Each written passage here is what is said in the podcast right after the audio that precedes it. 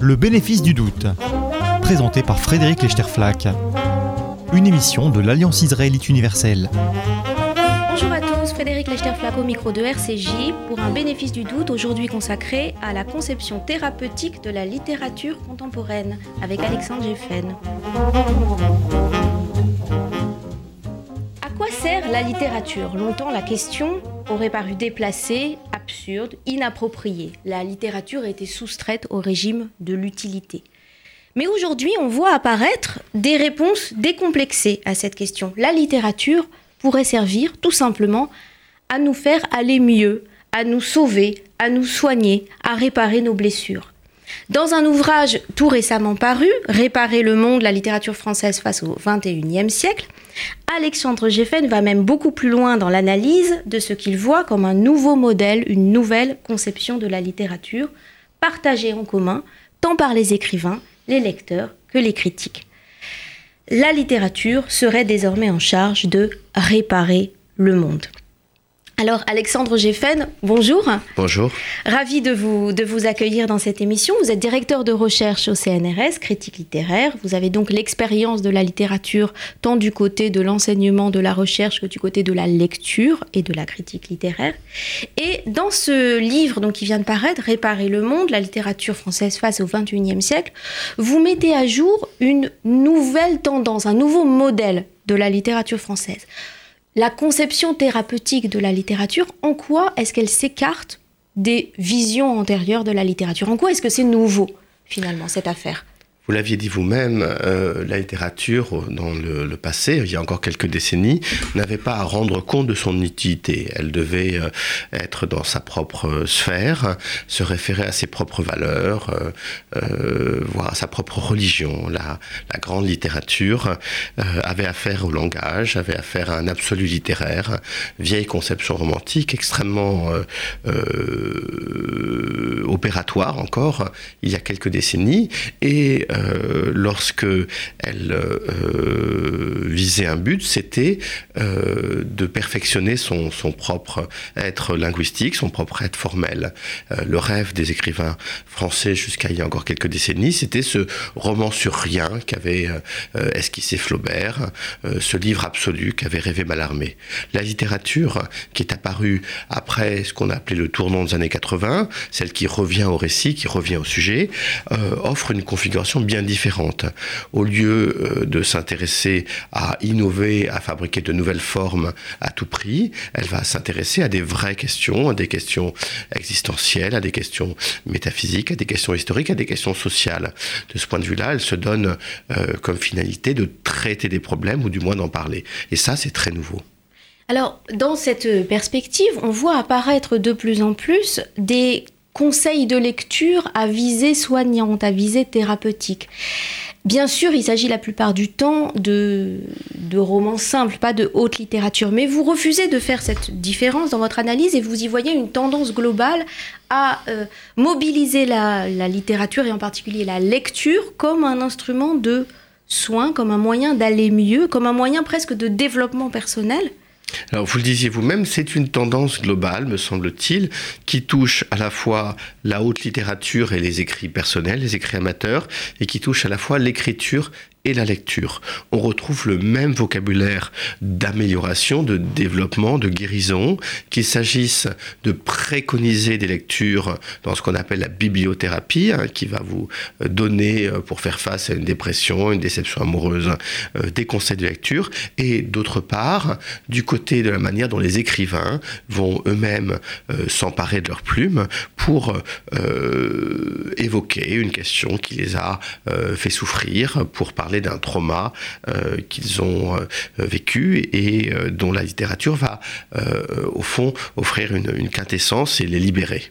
Je reviens un instant sur la, bibliothérapie. Quand on se promène dans les rayons d'une grande librairie, on voit plusieurs ouvrages qui se proposent de fournir des remèdes littéraires, donc des conseils de lecture adaptés à tous les problèmes des gens.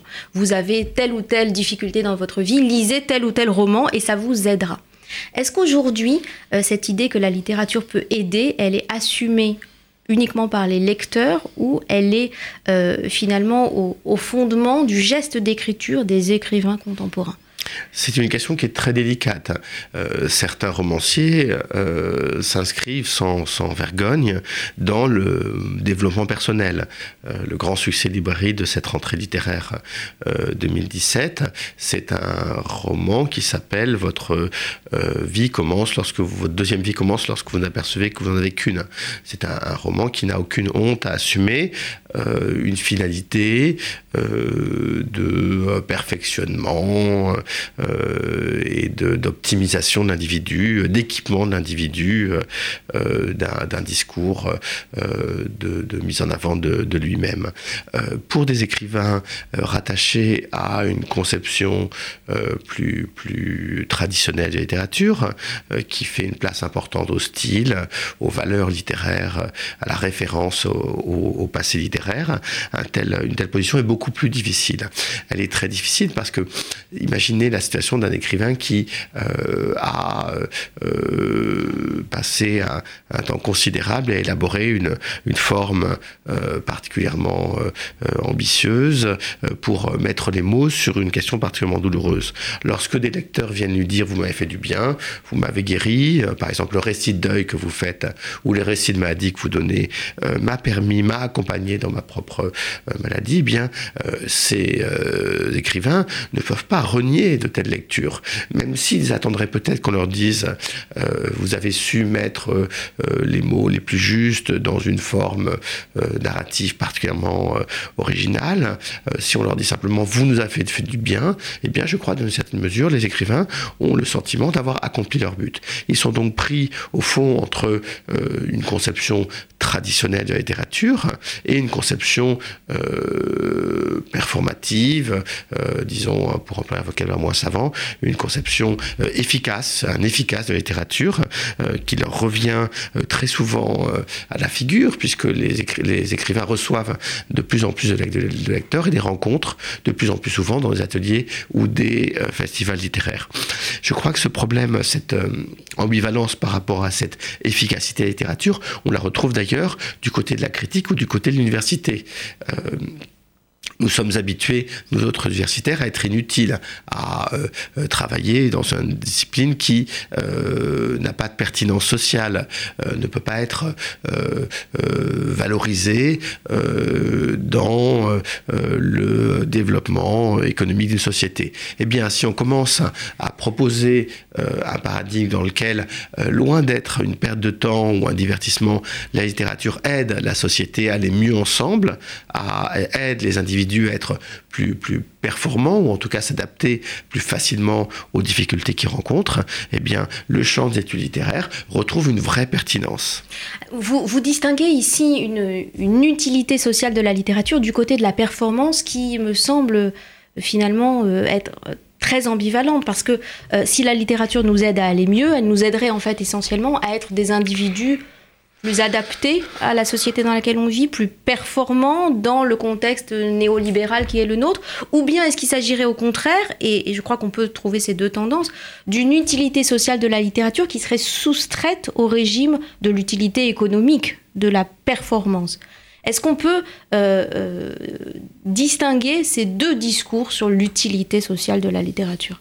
C'est très délicat. Il y, a, un utilitarisme nouveau qui se porte sur la littérature également sur l'art, qui vient de toute une série de disciplines, notamment les sciences cognitives, qui expliquent comment euh, votre cerveau se porte mieux lorsqu'il euh, a affaire à l'art et donc plus efficace, qui vient également de la tendance euh, darwinienne de, des sciences cognitives, c'est-à-dire cette analyse sur la très très longue durée de l'espèce humaine, qui explique que si les hommes ont perdu du temps, si toutes les sociétés humaines depuis le néolithique ont perdu du temps à se raconter des histoires, c'est parce que ces histoires permettent aux sociétés de s'adapter à telle ou telle mutation écologique, à tel ou tel problème euh, anthropologique, de mutation de la famille par exemple.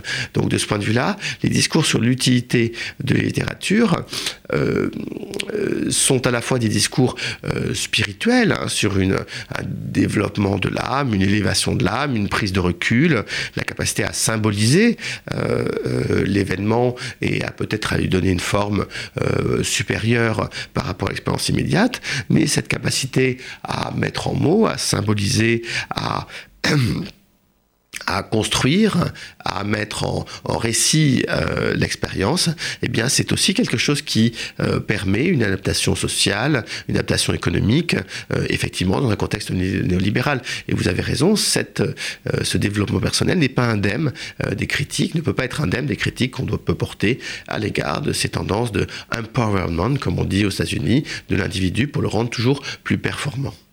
C'est l'ambiguïté qu'on peut relever aussi dans les feel-good movies, hein, les, films qui nous font nous sentir mieux, euh, qui réparent provisoirement quelque chose de notre mal-être social, mais euh, qui ne fournissent pas un modèle alternatif, évidemment, au type de société dans lequel on vit. Est-ce que vous voyez un phénomène similaire dans euh, les, j'allais dire, les, grands succès de librairie qui se présentent explicitement comme des romans réparateurs de nos blessures? Il y a euh, des romans qui sont explicitement réparateurs. Il n'y a pas très longtemps, je voyais un roman qui avait comme bandeau un roman antidépresseur qui était en rouge sur la couverture.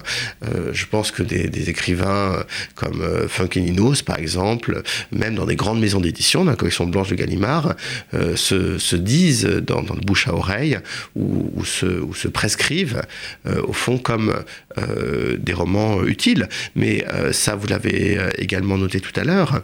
Euh, cette, euh, euh, ce feel-good novel, c'est quelque chose qu'on peut dans une certaine mesure appliquer à la littérature du passé. on a outre-Manche un théoricien du roman qui a expliqué comment Proust peut vous permettre d'aller mieux, et de ce point de vue-là, on a pu mettre Jane Austen ou je ne sais qui encore au service de l'individu face aux désagréments mineurs ou majeurs d'existence. Il y a un domaine dans lequel euh, l'utilisation de la littérature commence à prendre son essor et à produire des effets, des effets qui sont même en train d'être mesurés. Euh, c'est le domaine de la médecine, avec le développement de ce qu'on appelle les humanités médicales ou plus exactement la médecine narrative. La médecine narrative, c'est un domaine très varié mais qui consiste pour le dire très brièvement, à faire écrire des malades, à faire écrire des patients sur leur expérience de maladie et partager ça avec les médecins comment ça fonctionne et surtout comment on peut parier là-dessus? Il y a plusieurs dimensions euh, euh, à la médecine narrative. Euh, une des dimensions est de faire écrire les patients, soit pour qu'ils aillent mieux directement, soit pour qu'ils communiquent une expérience narrative de leur maladie aux médecins qui, au fond, individualiserait la maladie, ne penserait plus la maladie de manière générique, mais la penserait à travers une histoire. Donc il y a à la fois une finalité de meilleure compréhension de la logique d'une maladie et une finalité euh, d'amélioration euh, de l'état euh, du malade à travers la parole. L'idée, c'est la vieille idée psychanalytique que ça va mieux en le disant, que quand on met des mots MOTS sur des mots MAUX, ça va mieux. Et c'est donné comme une assignation extrêmement forte aux États-Unis où les groupes de parole, par exemple, pour des patients atteints de cancer, sont devenus absolument fondamentales dans la thérapeutique, au prix d'ailleurs de susciter des, critiques, hein, puisque des patients qui ne voudraient pas euh, exprimer euh, leur, euh, leur, leur souffrance ou leur vécu dans ces groupes de parole se, voient exclus. Hein. On a des témoignages tout à fait intéressants de ce point de vue-là qui ont, qui ont été donnés. Donc on a une, maintenant une assignation des patients à exprimer leur souffrance. Dans certains cas, on a eu des interventions thérapeutiques chez des gens qui étaient en fin de vie, en, leur, en les conduisant à, à écrire euh, leurs souvenirs, à écrire leur vie, pour qu'ils aillent mieux. Euh, on peut parfois être un peu euh, étonné de, la volonté d'imposer à tout prix de la parole sur la souffrance et de ce dogme selon lequel ça va, ça irait mieux en disant. Sans doute pour certains dans certains cas, le partage social euh, de la souffrance et de la maladie a une vertu euh, euh, thérapeutique, quoi qu'il soit difficile à quantifier. Est-ce qu'il faut à tout prix devoir transformer en parole toute expérience douloureuse? C'est une question qu'on peut poser. Partage social de la souffrance, partage sans doute émotionnel d'abord, puisque l'idée est aussi de façonner ou de former, de développer la sensibilité morale des médecins pour qu'ils n'oublient pas qu'ils ont en face d'eux des personnes humaines et pas seulement euh, des corps. Euh, c'est aussi ça l'idée de la médecine narrative. C'est aussi l'idée que euh, on n'oublie pas qu'on a une personne unique et irremplaçable en face de soi quand on est un médecin. Absolument. La médecine narrative euh, s'adresse aussi aux médecins parce que d'abord ils ont des expériences très difficiles parfois à communiquer et mettre des mots sur des expériences très lourdes qu'ils traversent peut sans doute les, aider dans leur propre pratique médicale. par ailleurs, on s'adresse à des choses qui ont des enjeux éthiques parfois très complexes, euh, ont des résonances euh, extrêmement lourdes. Un, très beau texte qui ne relève pas de la médecine narrative euh, au sens disciplinaire du terme, qui est réparé Les vivants de Maïs de Carangal, qui raconte une grève de cœur, est un texte qui va essayer, avec beaucoup, beaucoup de justesse, de mettre tout un vocabulaire d'accompagnement pour partager avec le lecteur l'expérience du médecin anesthésiste, du médecin qui va faire la, qui va prélever euh, la, le cœur, de celui qui doit annoncer aux parents euh, de euh, la personne qui est prélevée qu'il est potentiellement un donneur, l'ensemble du corps médical, de, chirurgien, l'infirmier, l'infirmier d'annonce, sauf erreur, se retrouve convoqué. Et Maïs de Kerangal, en utilisant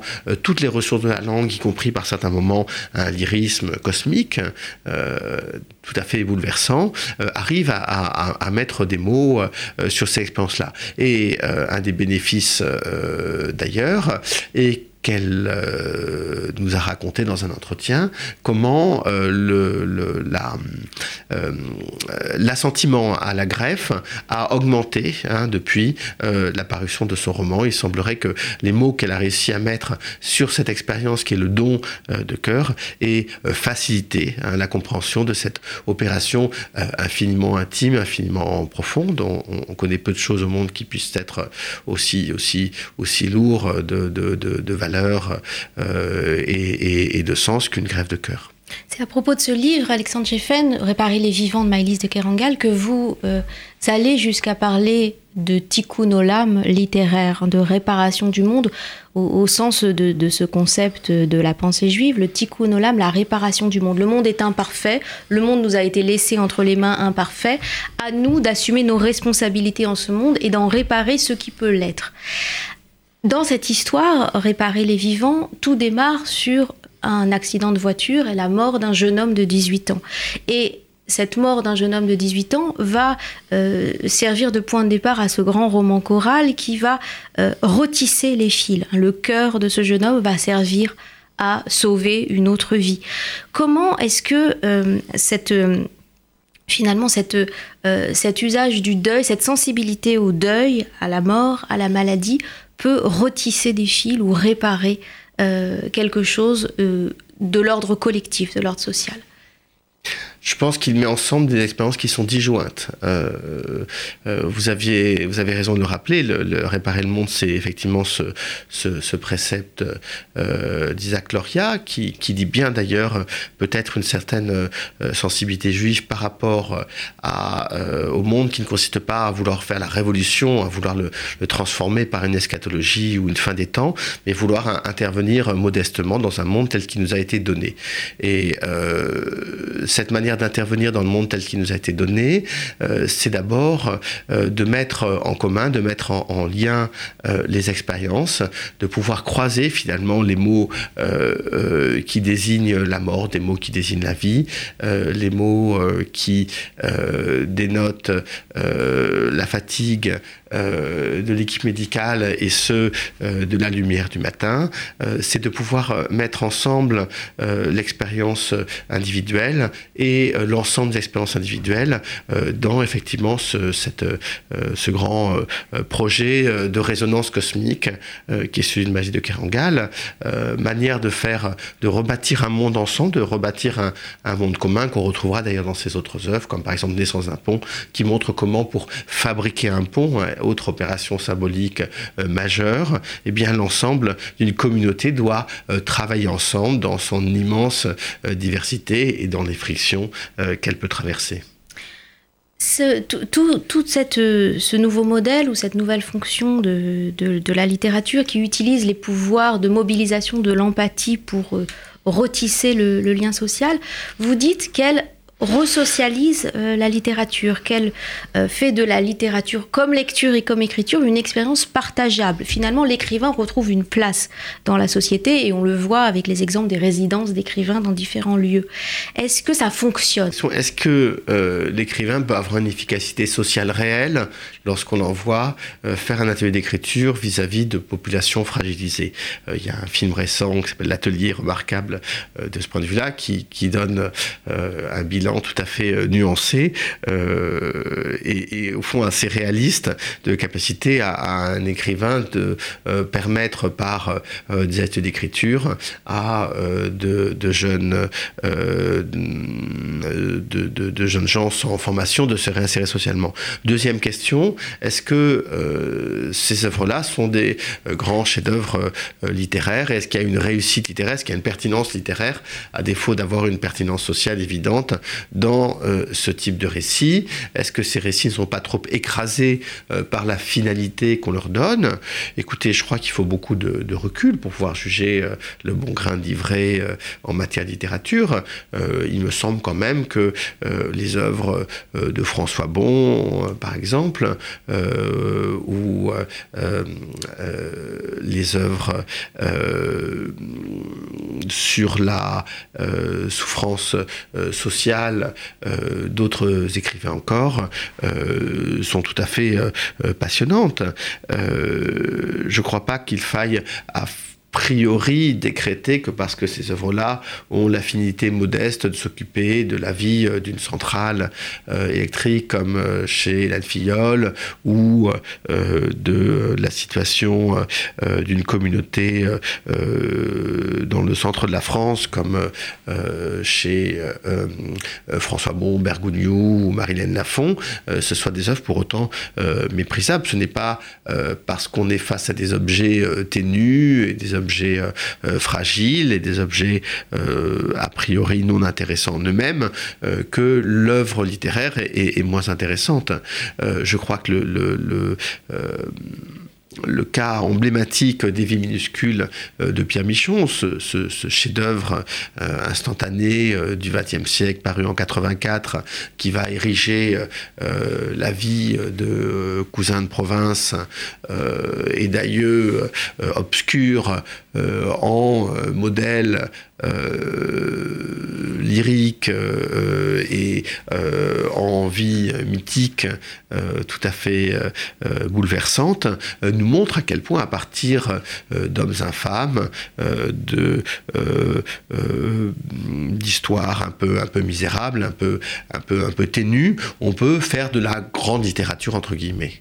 Alors maintenant, faut-il araser absolument toute différence entre la littérature produite socialement, littérature produite en matière d'écriture, et la grande littérature, celle qu'on voit dans la collection blanche Sans doute pas. Mais je crois qu'on peut donner une chance à euh, euh, tout en chacun. C'est quand même un principe démocratique à l'origine de notre culture moderne euh, de, de la littérature, qui est une culture de la démocratisation de l'écriture aussi, que de permettre à chacun d'essayer de mettre des mots adéquats et de raconter de manière intéressante l'expérience.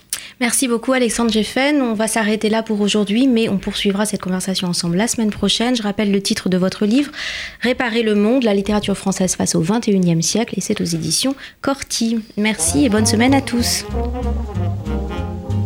C'était le bénéfice du doute, une émission de l'Alliance israélite universelle.